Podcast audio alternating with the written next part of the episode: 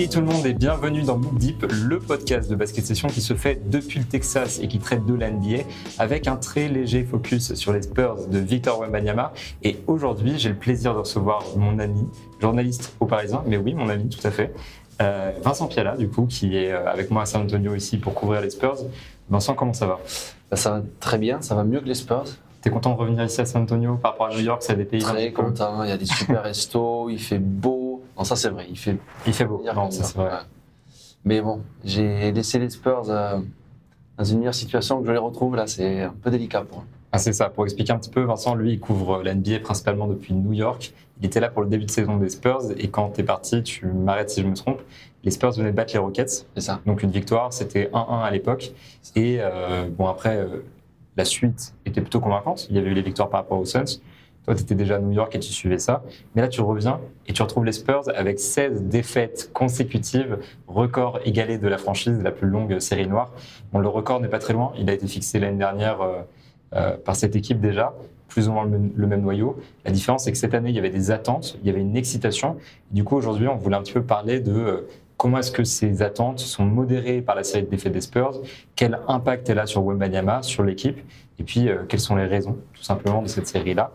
Donc, pour commencer, est-ce que toi, tu as l'impression depuis New York que la hype Wembanyama, qui était énorme en début de saison, diminue avec cette série de défaites? Un petit peu, un petit peu. On, s'attendait quand même. Euh, euh, les résultats n'aident pas. lui, pourtant, il fait quand même des bonnes prestations. C'est des prestations assez convaincantes. Il y a, c'est assez complet. Bah, ce soir, par exemple, pour préciser, là, on est après le match contre les Bulls. Ce soir, il a 20 points 21 points et 20 rebonds. C'est ce que tu dis, c'est convaincant, mais il y a la défaite. Il y a la défaite et ça en fait 16 d'affilée. Euh, et on laisse un peu à court d'arguments quand il faut expliquer à la fin de chaque match euh, qu'est-ce qui va pas, qu'est-ce qu'il faudrait faire. Bah, Pop essaie pas, déjà, pour commencer. Non, lui, il essaie jamais. il fait pas d'efforts. C'est Pop. bah, ceci, là, ce soir, il est arrivé, il s'est posé, il a attendu aucune question, il a expliqué pourquoi, on, pourquoi ils avaient perdu. Mm. Donc, pourquoi pas. Mais euh, de manière générale, c'est vrai que du côté des Spurs, on n'a pas vraiment d'explication on est un petit peu obligé de les trouver nous-mêmes. Mais Pop, euh, tu sais à quoi il me fait penser? Il me fait penser un peu à un magicien, tu sais, qui, euh, qui agite d'une main pour qu'on regarde ici, alors qu'en fait, il faut regarder de l'autre côté pour savoir ce qui se passe. C'est souvent ça, en fait. Il essaie un peu de, de masquer, c'est normal, c'est un coach, et un coach, il est là aussi pour, euh, pour éviter que les vrais problèmes soient sur la table, quoi, et qu'il puisse les régler tranquillement de son côté. Et puis coach de jeunes en plus, parce que là, l'équipe, c'est la plus jeune de la ligue. Il disait juste avant le match que l'équipe est plus jeune que l'équipe de North Carolina en NCAA, ce qui est juste dingue. Et euh, bon, fatalement, tu as envie de protéger davantage ces joueurs-là, euh, les Wembanyama, les Sohan, les Devin Vassell, qui sont tous extrêmement jeunes, de les mettre dans un petit cocon. Donc il dit jamais rien de négatif. Euh, évite de pointer trop du doigt les défauts individuels des joueurs, mais plus les problèmes collectifs qu'il y a aux Spurs. Et les problèmes collectifs, bon, bah là, il parlait des rebonds offensifs ce soir. De manière générale, il y a les pertes de balles. Et j'ai l'impression aussi qu'il y a le côté flou autour de, de l'équipe. Là, on a changé de line-up deux fois en deux jours. Euh, Zach Collins euh, est passé sur le banc, Jeremy Sohan est de retour dans le 5 majeur. On ne sait pas ce qui se passe. Je pense que ça, ça ajoute un petit peu à la, confusion générale. Mm. Oui, et puis il refuse de donner d'explications. Aujourd'hui, la question lui a été posée par euh, Thomas Born, un journaliste local, et il dit c'est trop, ça serait trop long à vous expliquer. J'ai pas envie, j'ai pas le temps de vous expliquer. On passe des heures à discuter de ça entre nous. Et ça se voit qu'il en a marre, quoi. Ouais. Mais je trouve que c'est un peu, enfin, c'est un peu gonflé parce qu'il doit quand même des explications. Il y a une fanbase qui est très importante ici on le, et on les sent un peu maintenant même presque en colère quoi, de ne mm. pas avoir d'explications sur pourquoi c'est Sohan à la main depuis le début de saison alors que Trey Jones euh, est là et que le, bilan avec Trey Jones semble, meilleur que celui avec Sohan. Euh, pourquoi il continue à s'entêter dans cette forme-là et, pourquoi, et combien de temps ça va durer? Et ces questions-là, il n'y répond pas.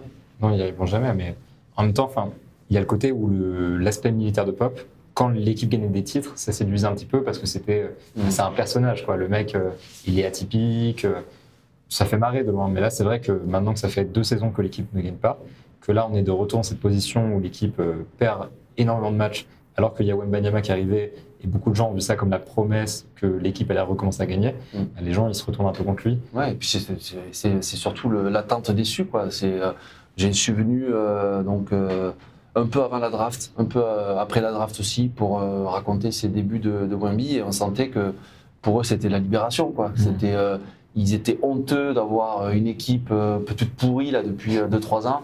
Et puis tout d'un coup, il y a celui qu'on annonce comme le meilleur joueur des 20 prochaines années qui arrive dans leur équipe. Ah, c'est clair, ça, On sentait que ça, allait, ça y est, ça, il- le, feu, le feu renaissait. Quoi. Et là, ils sont avec le même bilan de défaite que, que la saison dernière.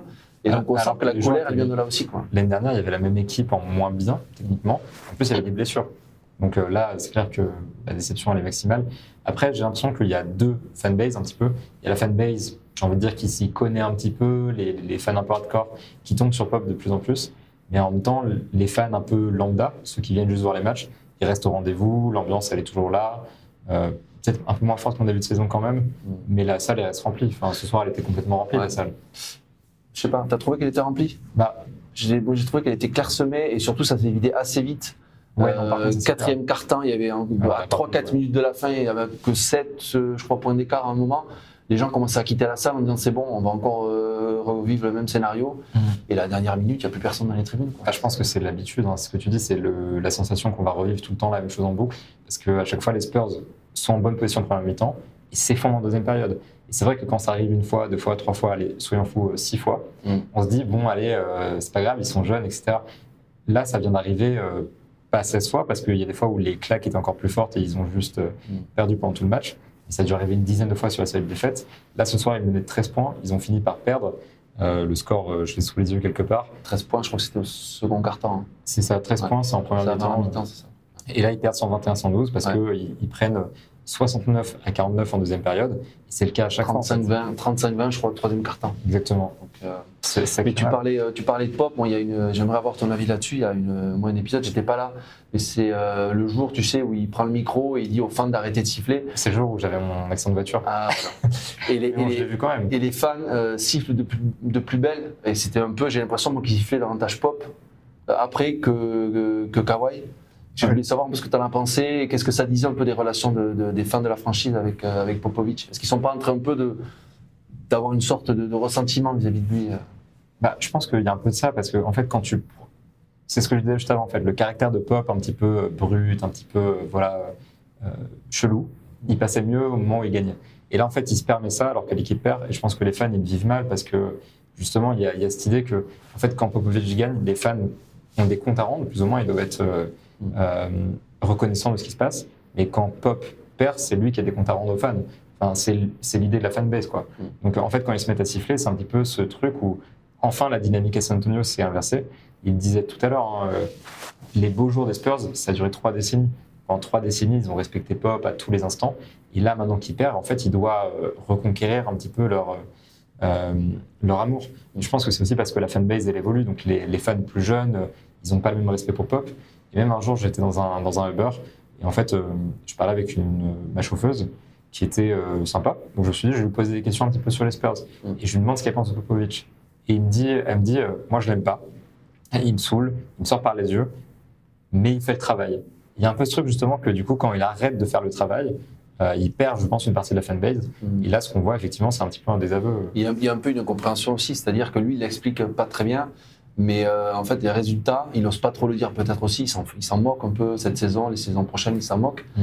Euh, il est dans une logique de construction d'équipe, là. Et euh, ça prend du temps, et peut-être que c'est. euh, peut-être que ça se dit pas aux fans en disant Ouais, vous allez vous abonner, mais. Ouais, va y avoir des de défaites. ouais. c'est. Ah, dur de le dire aussi clairement. Après, il le dit un petit peu en conférence de presse quand il dit il faut être patient. Là, ce, ce soir en particulier, il a été assez.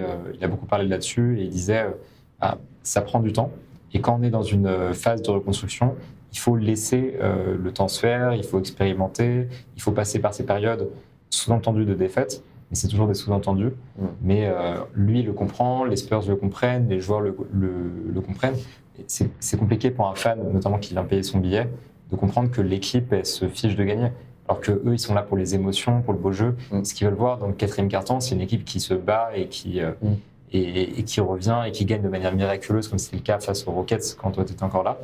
Et pas une équipe qui euh, s'effondre complètement. Et qui Mais elle se, elle se- elle se bat, l'équipe, c'est ça le pire, en fait, je crois. dans le quatrième, mais euh, c'est qu'elle se, bat, mais je trouve qu'elle est limitée. Quoi. Et c'est Mm. ce que je te disais euh, un jour. Ça, je sais pas si tout le monde sera d'accord, mais moi, quand j'imagine en fait ces, ces, ces joueurs-là hors Victor, mais quand j'imagine ces, ces joueurs-là dans, euh, 4, 5, 6 ans. Et je me dis, voilà, quand on, quand, on, se- quand on se repenchera sur, sur cette équipe-là et qu'on verra les joueurs qui étaient autour de Victor cette première saison, à mon avis, on dira, ben oui, c'est normal en fait qu'ils aient eu des mauvais résultats parce que ces joueurs, à mon avis, ils n'auront pas fait une grande carrière NBA. Quoi. Ça sera pas le meilleur, c'est peut-être Devin Vassell dans, dans, dans, dans- dans ce système-là. Et pour moi, ça sera peut-être un sixième homme. Tu vois, ça sera pas un joueur majeur d'une franchise. Et toi, bien sais, que- je sais que t'es pas trop d'accord avec moi, mais C'est euh, là qu'on est en désaccord, et, euh, mais c'est intéressant justement d'avoir des points de vue opposés.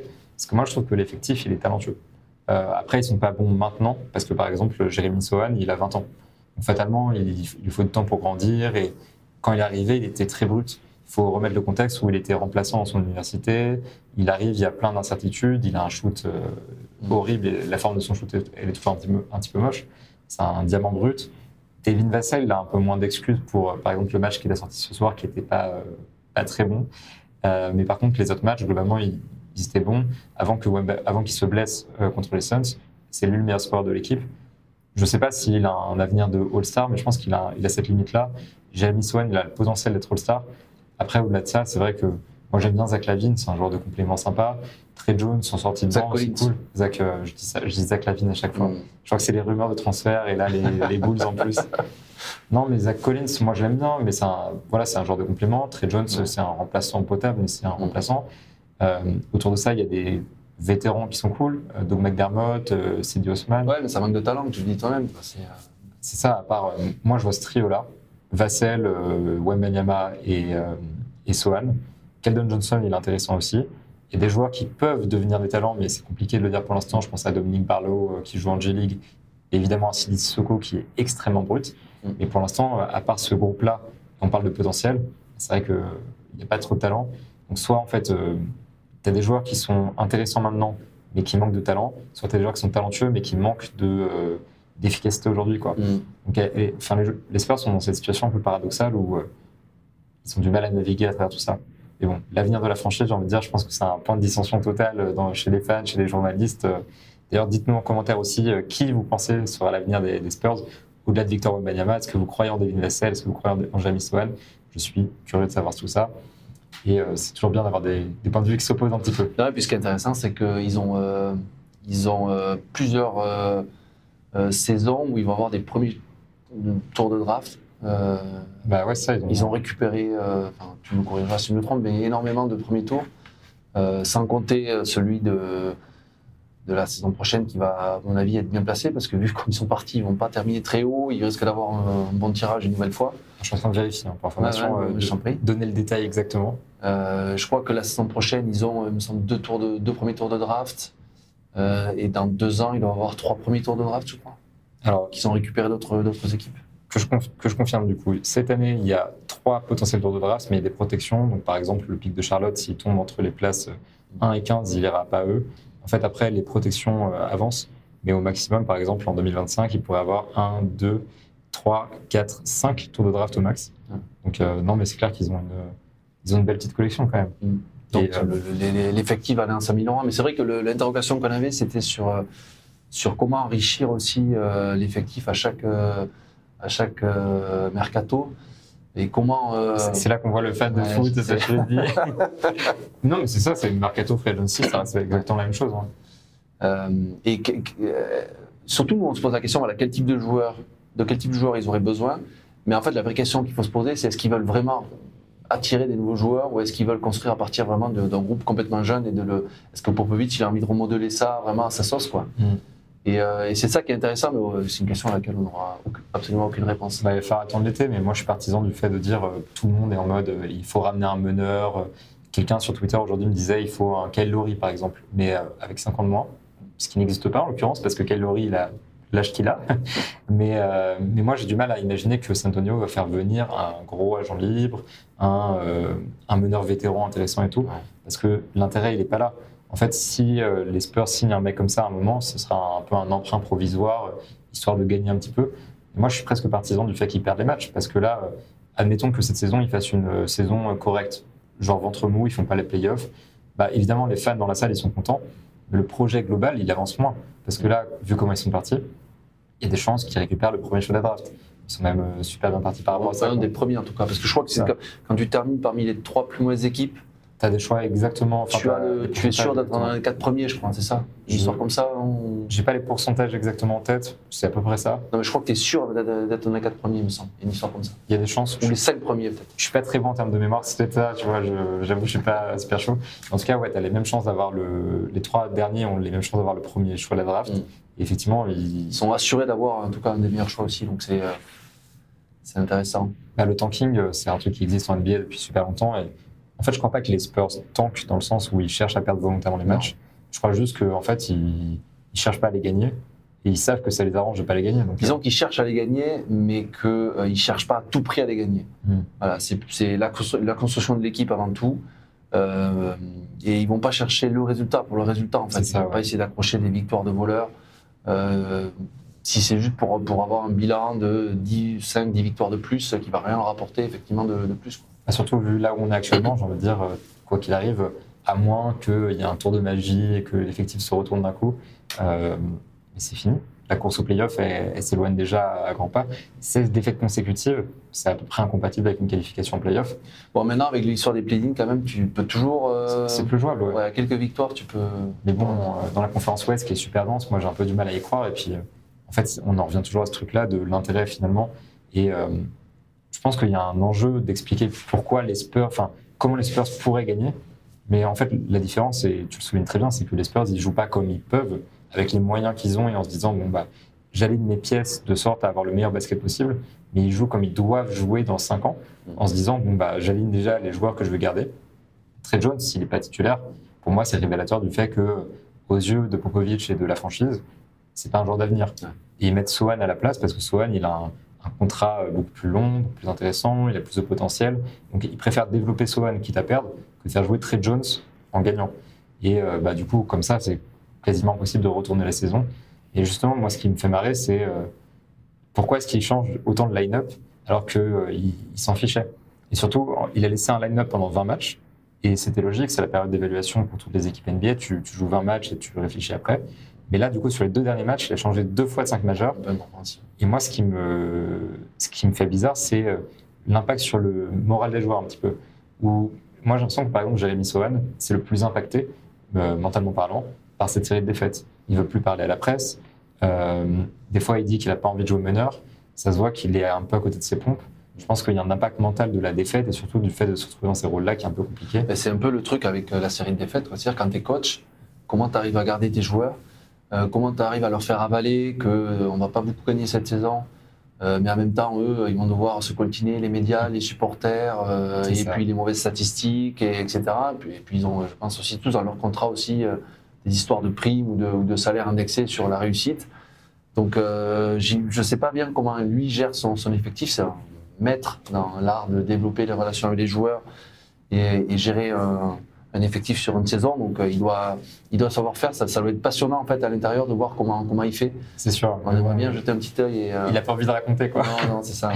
Et je pense que si justement si les joueurs et Popovic pouvaient parler à la presse une fois tous les 20 matchs, pour eux, ça les arrangerait complètement parce que, en fait, pour eux, ça n'a pas de sens de parler match après match. Parce que quand il fait 20 matchs avec son 5 majeur et qu'après chaque match, on lui demande Bon, euh, Jérémy Sohan à la main, euh, vous en pensez quoi? Tous les matchs. bah, C'est compliqué. Enfin, au bout d'un moment, euh, qu'est-ce que tu veux répondre à part une réponse un peu, Ouais. un peu aigrie euh, ouais. Ouais, on va dire évasive, c'est beaucoup plus poli.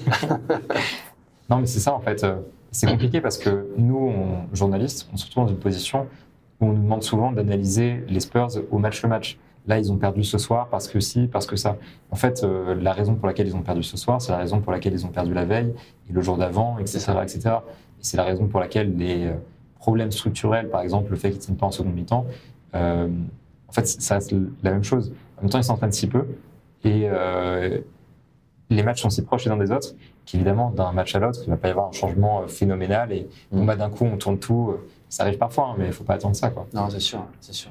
Donc bon, moi je pense que la série de défaites, elle va continuer un petit peu. Et puis euh, quand tu regardes le calendrier, ça fait euh, la Houston lundi, puis il y a deux fois les Lakers, et ensuite ça va jouer contre les Pelicans à San Antonio. Donc il y a beaucoup de matchs à domicile. Donc c'est Houston, puis San Antonio, San Antonio, San Antonio. Mais euh, les Lakers, c'est compliqué. Ouais. les, les Rockets, c'est potentiellement prenable parce qu'ils l'ont déjà fait, mais compliqué quand même. Et même les Pelicans, la dernière fois qu'ils les ont joués, c'était impossible. Donc on peut s'attendre à ce que ça continue. Moi, ce que j'aime bien, c'est la réaction de Victor. Parce que ce soir, du coup, je lui ai demandé comment est-ce qu'il se sentait par rapport à, à tout ça et comment il vivait. Et la réponse, elle m'a fait rire, c'est euh, moi dans ma vie tout va bien, ça c'est le seul bémol. Ça c'est le seul bémol. Ouais. Et c'est un petit peu ça en fait où euh, tout va bien, le projet il est cool et euh, il aime bien ce qu'il fait en NBA. Mais bon, bon, il y a la série de défaites, c'est un peu l'épine dans le pied et en plus il doit rendre des comptes. Mais j'ai l'impression que les Spurs aussi lui donnent à manger, c'est-à-dire que là, il a été mis dans une position justement pour soigner ses stats. Mm. Il a joué pivot, euh, beaucoup de ballons euh, lui sont arrivés dans la raquette. Euh, et euh, je trouve que lui, voilà, il est, quand même mis dans des bonnes conditions. Euh, Pop, il arrête pas de répéter qu'il le laisse jouer comme il veut pour le moment, qu'il ne met pas trop de, restrictions, qu'il attend de voir là où il est à l'aise, alors que tout le monde voit très bien où il est à l'aise. Mais j'ai l'impression voilà, que les Spurs s'achètent un peu de tranquillité avec Wembanyama en disant bon, on va, on, te rendre, on va te rendre heureux la première saison, on verra après un peu comment, comment on peut serrer un peu les, boulons. Moi je suis quand même d'avis à dire que par exemple, ce soir, typiquement, c'est l'exemple parfait de quand Victor est près du cercle, euh, ça réussit beaucoup mieux. Parce que ce soir, c'est très simple, il a marqué 16 points euh, sous le cercle, vraiment sous le panier, dans, dans une zone de 0 à 4 pieds. Euh, J'ai la flemme de, changer en mètres parce que je, je n'ai pas cette capacité mentale, j'avoue. Euh, il a marqué 16 points ici, 5 points sur la ligne des lancers francs, Mm. sachant qu'il a obtenu tous ses lancers sur des fautes sur tir, qui étaient pour la plupart des tirs dans la raquette. Mm. Et sur le reste des tirs, il est à 0 sur 10. Donc là, évidemment, tu regardes ça, tu te dis, bon, bah, Victor, il faut le mettre dans la raquette. Mais c'est vrai que je suis d'avis à dire qu'il ne faut pas précipiter les choses et que tu peux pas d'un coup te dire, bah, Victor, il faut que ce soit dans la raquette. Parce que tu pars dans l'idée de te dire que les Spurs y vont pendant euh, au moins 8 ans, normalement, sauf, sauf transfert. Euh, lui, potentiellement, il a peut-être envie de passer toute sa carrière ici. Et les Spurs, surtout, ont envie que le mec passe toute sa carrière ici. Donc, t'as pas envie de le brusquer, t'as envie de faire les choses bien. En vrai, c'est quoi euh, 20 matchs, 40 matchs pour euh, une nouvelle euh, dynastie et une décennie de, de victoires de, vict- de victoires avec Victor Wembanyama. Donc, euh, tu prends ton temps, quoi, c'est normal. Non, c'est vrai. Ça fait partie du processus. C'est vrai. Et je, alors, je sais pas ce que tu disais, te- voilà, que tu l'avais bien mis en, en compte de presse. Euh, je trouve que c'est, on, on- on lit très facilement ses émotions euh, sur son visage, sur sa manière d'être. Quand il est marqué ou quand il est content, ça se voit. Mm. Et là, aujourd'hui, ouais, il, avait l'air apaisé. Je sais pas pourquoi. C'est ça, Alors qu'il y a, y des- après, il y a des matchs où il est arrivé énervé. Il y a des matchs où il est arrivé Je pense à New York, par exemple, ta maison. À New York. Voilà, il était un peu plus, un peu plus agacé. Ah, c'est clair. Il est même arrivé, euh, il n'avait pas envie de parler, hein, clairement. Ouais. Mais, mais, mais c'était pas le pire. J'ai- J'ai j'ai vu des, des comptes de presse euh, à l'extérieur après des défaites. Je sais plus, mais c'était vraiment euh, lapidaire ses réponses. Et tu voyais bien qu'il était qu'il y a un truc qui allait pas. Là aujourd'hui, ça J'ai allait. Quoi. York en tête parce que moi j'y étais et les autres j'y étais pas, j'avoue. Mm. Mais euh, il y a ce truc où, effectivement où quand il perd et qu'il aime pas la défaite, Toronto aussi un petit peu où la défaite elle était vraiment moche, où euh, il était très cash en conférence de presse. Là ça ce soir, il était, je suis d'accord avec toi, il était carrément plus cool, ouais. C'est pour ça que je dis que peut-être les Spurs s'achètent un peu de tranquillité avec lui, dans le sens où ils essaient de le mettre dans les bonnes dispositions.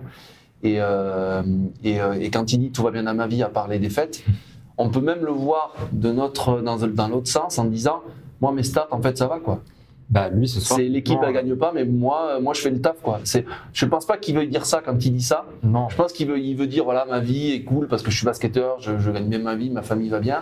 Je pense que c'est ce qu'il va dire, c'est ce qu'il veut dire en fait. c'est ça. Mais À mon avis c'est ça. mais si on extrapole un peu, c'est vrai que. Parce que s'il n'était pas bon, il dirait pas ça aussi.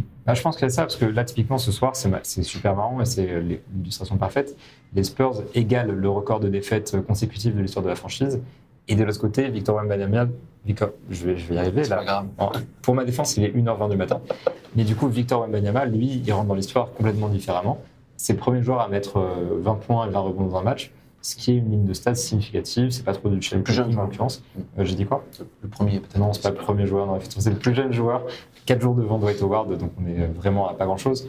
Mais euh, du coup, lui, il a ce record-là. On l'interroge d'ailleurs là-dessus. Les Américains ne l'ont pas demandé pour la série de défaites. Mm. Ils lui ont posé la question, bon, bah, le, la- le, le, le record de précocité sur, ce- sur cette set-là, qu'est-ce que tu en penses? Et euh, il est content. Donc oui, il a un petit peu ça, je pense. Il est content, mais il a dit je, les records, je m'en je m'en moque un peu. Quoi. Si on gagne pas, les records, ça m'intéresse pas trop. Ouais, c'est ça. Voilà. Je pense, je pense qu'il est sincère, c'est un vrai compétiteur. Ouais, c'est vrai. Je pense qu'en en fait, il a aussi l'intelligence de comprendre le projet qui se passe sous ses yeux et euh, où il se dit, euh, il est réaliste quoi. Il sait qu'il va pas gagner en NBA du jour au lendemain en claquant des doigts. Il y a des mecs qui arrivent en NBA qui connaissent pas la ligue, qui regardent pas du tout le basket et en fait qui découvrent le système NBA en arrivant. Lui, il était conscient de ce qui allait se passer plus ou moins.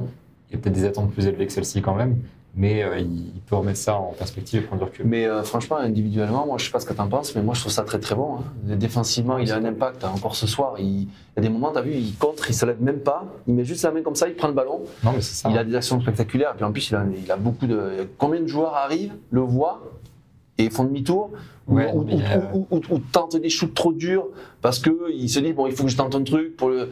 Donc c'est défensivement, c'est déjà très très bon. Offensivement, le seul bémol, le seul problème, c'est ces tirs mi-distance et ces tirs à trois points qui sont ça. encore un peu imprécis. Mi-distance, ça va. Mais euh, franchement, si, si tout était parfait, ça serait, ça serait fou, quoi. Là, pour l'instant, il, a- la majorité de ce qu'il fait euh, se passe bien, quoi. Il est, euh, moi, je suis hyper enthousiaste sur, sur ses débuts, quoi, pour une, pour une première saison. D'ailleurs, quand on compare avec les, les premières saisons de d'autres joueurs qui ont marqué la NBA, euh, il est pas loin.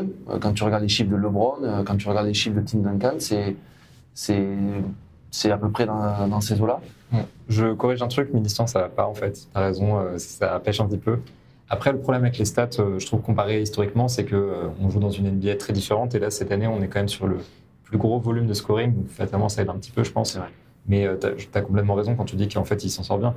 Offensivement, il y a des. C'est un peu maladroit parce qu'il y a ce problème de tir, il y a les. Et les turnovers aussi. Exactement ce que j'allais dire. Mais défensivement, je te suis complètement en fait. Euh, Moi, les contres, c'est une stat, euh, je crois que c'est un des premiers trucs que je t'ai dit quand, on s'est rencontrés. Je trouve que les comptes, c'est surcoté. Parce que souvent, tu perds la possession, etc. Et ça, je le répète un podcast sur deux. Moi, ça me choque quand Victor Wembanyama, en fait, il compte le mec, il récupère le ballon aussitôt. Ouais. Ça crée une transition et un panier de l'autre côté. Parce que du coup, T'as vu ce soir, il y a une action, je te coupe juste pour dire ça. prie. Il donc il fait ce que tu dis, il saute même pas, il prend le ballon, euh, il remonte le ballon, passe à euh, Devin Vassell, je crois, qui shoot, rebond, il prend le rebond offensif, il marque.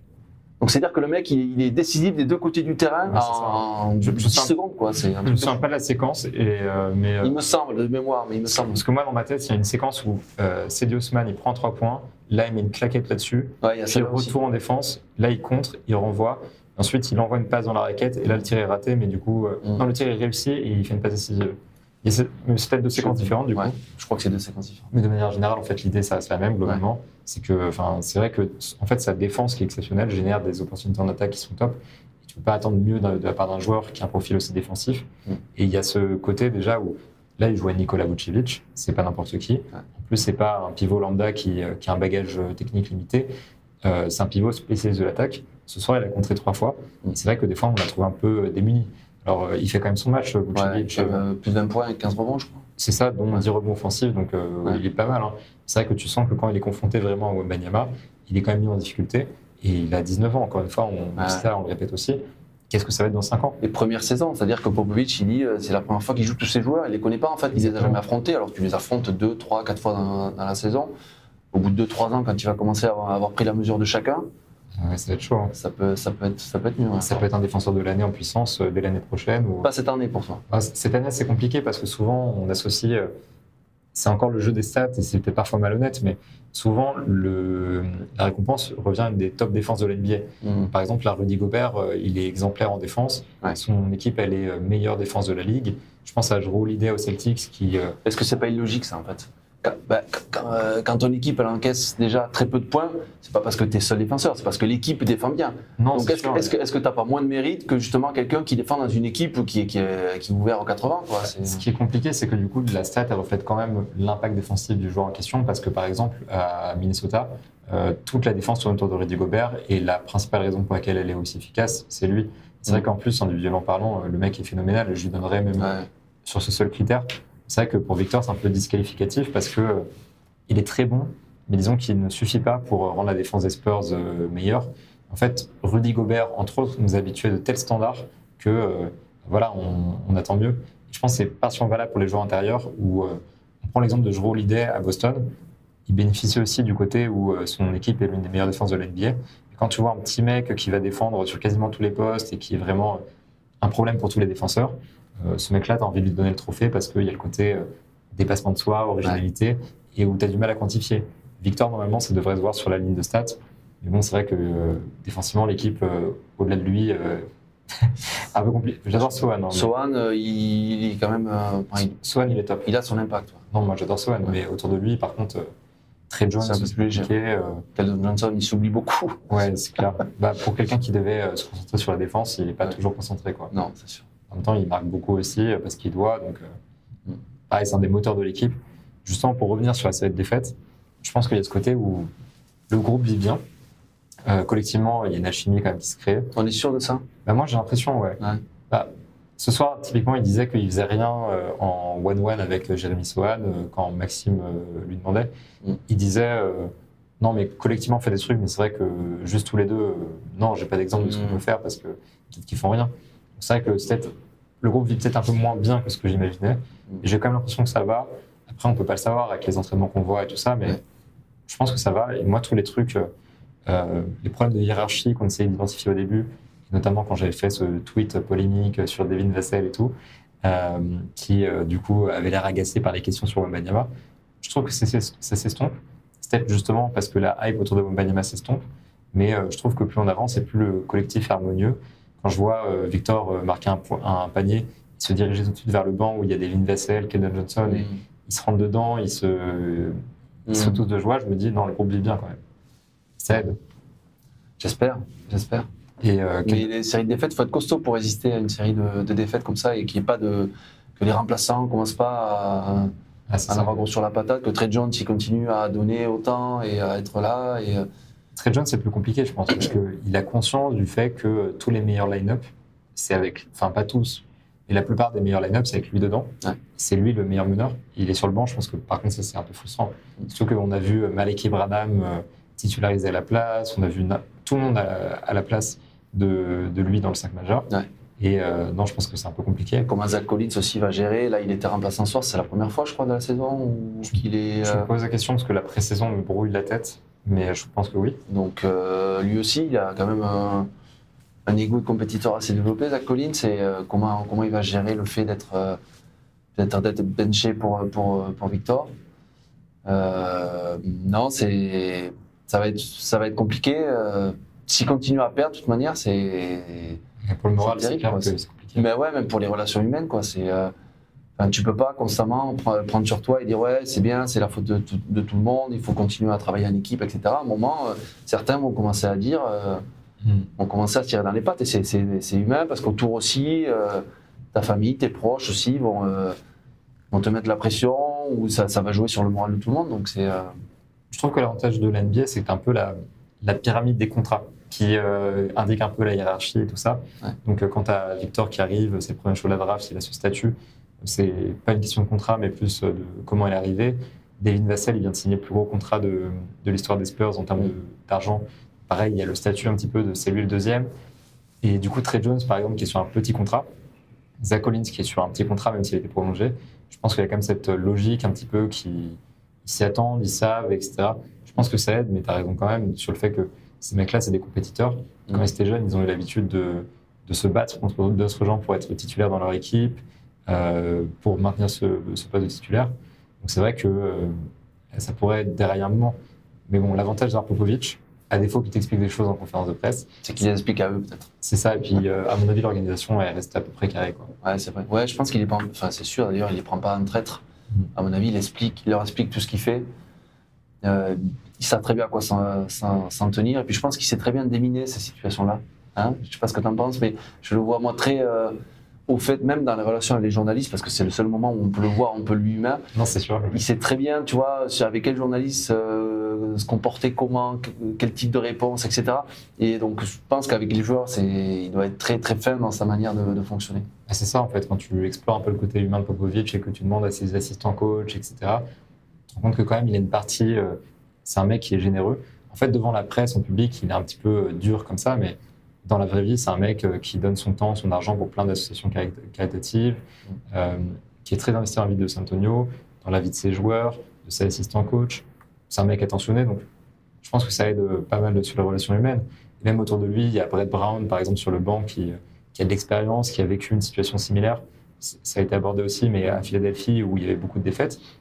Ça, en termes de management humain, je pense que ça aide d'avoir quelqu'un qui peut te dire concrètement Non, mais euh, on en sort dans pas longtemps, euh, j'ai déjà été là, croyez-moi, Ouais. ce qui se passe est normal, c'est rassurant. Quoi. Ouais. Donc, je pense que tout ça, ça aide et les Spurs, ça reste un petit peu le bon contexte pour absorber cette masse de défaites et pour euh, essayer de rester une équipe qui va de l'avant. quoi. Ce que je dis, c'est un peu cliché, mais. Bah, il y a- des quand vérité, même- souvent les clichés sont vrais aussi. hein. c'est ça. C'est pour ça que c'est les clichés. On se pose la question, est-ce que tu penses, parce que du coup Vincent, lui, reste à San Antonio et, et les, ses environs du coup, entre le match contre les Rockets et le match contre les Pelicans, est-ce que tu penses que pendant Que je verrai une victoire. Je verrai une victoire, c'est sûr. Et, et sur quel match tu penses que tu vas une victoire? Peut-être le prochain, hein, Houston. Voilà, on prend, on prend les pronos, donnez vos pronos aussi. Moi, je, suis- je suis un peu comme toi, je pense que si il y a une victoire dans les, euh, dans les quatre prochains matchs, je pense aussi Houston, En plus, ils les ont déjà battus. c'est ça, il y a ce côté-là. Et euh, ouais, je, ouais je, je sens bien. Bon, je sentais bien ce soir, hein, je voudrais dire. Ouais, même- moi, en fait, hein, à la mi-temps, je me suis dit, euh, oh non, ils vont gâcher mon record, ils vont faire, euh, ils vont, ils vont gagner ce match, quoi. Et Houston, en plus, il y a le côté un peu mental, il y a l'accrochage, il y a le côté rivalité. Je pense que Mm. ça aidera avec ce côté troisième carton qui pêche un petit peu. Donc ça, j'ai envie d'y croire. Ou alors Pelicans, c'est prenable. Pour moi, ce qui est à peu près certain, c'est que les, les Lakers, c'est compliqué. Mais bon, quand tu vois que l'équipe, les deux dernières victoires, c'est contre les Suns de Kevin Durant, Exact. tu te poses la question. Donc bon, on verra. On croise les doigts et puis euh, voilà. Donc je vous invite évidemment à suivre Vincent sur Twitter, mais bon, t'es pas si actif que ça. Non, je suis désolé. Voilà, c'est par habitude que je dis ça, mais Vous achetez le Parisien, ça sera très bien. abonnez-vous aux Parisiens, suivez ces articles et tout. Euh, On fait des choses un peu différentes justement, donc c'est intéressant parce que Vincent est plus dans le reportage, tout ça, alors que moi je suis plus dans la tactique et le côté un peu analytique. Donc euh, c'est intéressant de cumuler les deux. Je vous invite à, à lire son travail. Et puis on se retrouve euh, la semaine prochaine, samedi prochain, pour un Move Deep. D'ici là, je vous laisse avec tous les autres podcasts de Basket Session, euh, Culture demain, puis le CQFR tous les jours avec euh, Shai et Antoine. Et voilà, d'ici là, euh, portez-vous bien. Salut. Salut tout le monde.